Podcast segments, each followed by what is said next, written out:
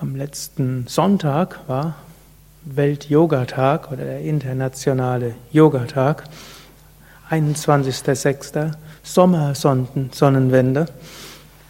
Es gab in New York auf dem Times Square 17.000 Menschen, die dort gleichzeitig eine Yogastunde mitgemacht haben, darunter der UNO-Generalsekretär, der war auch dabei.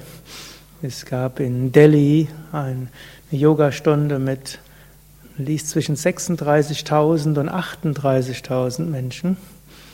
Das ist auch eine ganze Menge, die auch gleichzeitig Yoga gemacht haben, darunter der indische Premierminister. Yoga hat eine große Verbreitung gefunden und verbreitet sich immer weiter.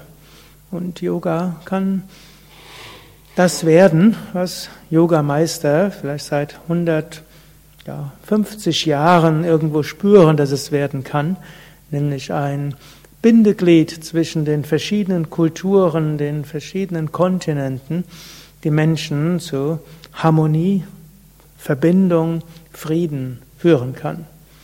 Das hatte der Swami Vivekananda im 19. Jahrhundert gespürt, als er zum Parlament der Weltreligionen nach Chicago gefahren ist und äh, nach seiner Rede die Vertreter der verschiedensten Religionen begeistert aufgesprungen sind und äh, irgendwo nachher dieses Gefühl der Verbundenheit und der Einheit gespürt haben.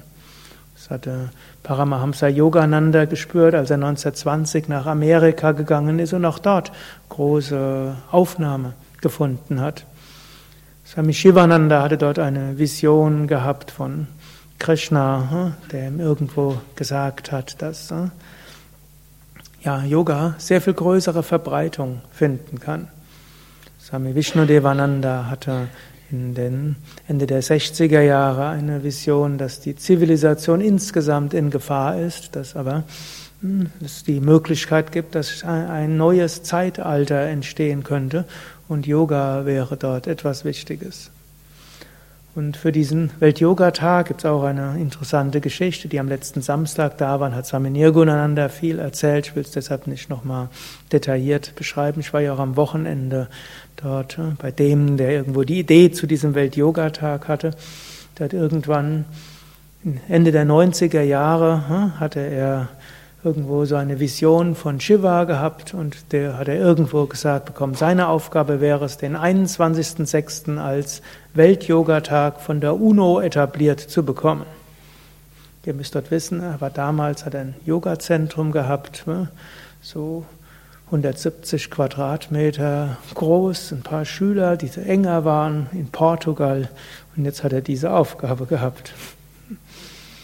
Und dann ist er hm, über sich selbst hinausgewachsen und hat dort erstmal größere Yogalehrerausbildungen etabliert, das in Portugal Yoga verbreitet war, denn er wusste, wenn er jetzt an irgendjemand rantreten will, wenn der einfach nur so ein einfacher kleiner Yoga-Zentrumsleiter ist, hm, wird er nicht allzu viel bewirken. Gut, er hatte natürlich auch schon 20 Jahre spirituelle Praxis hinter sich und hat auch schon Yogalehrerausbildung geleitet.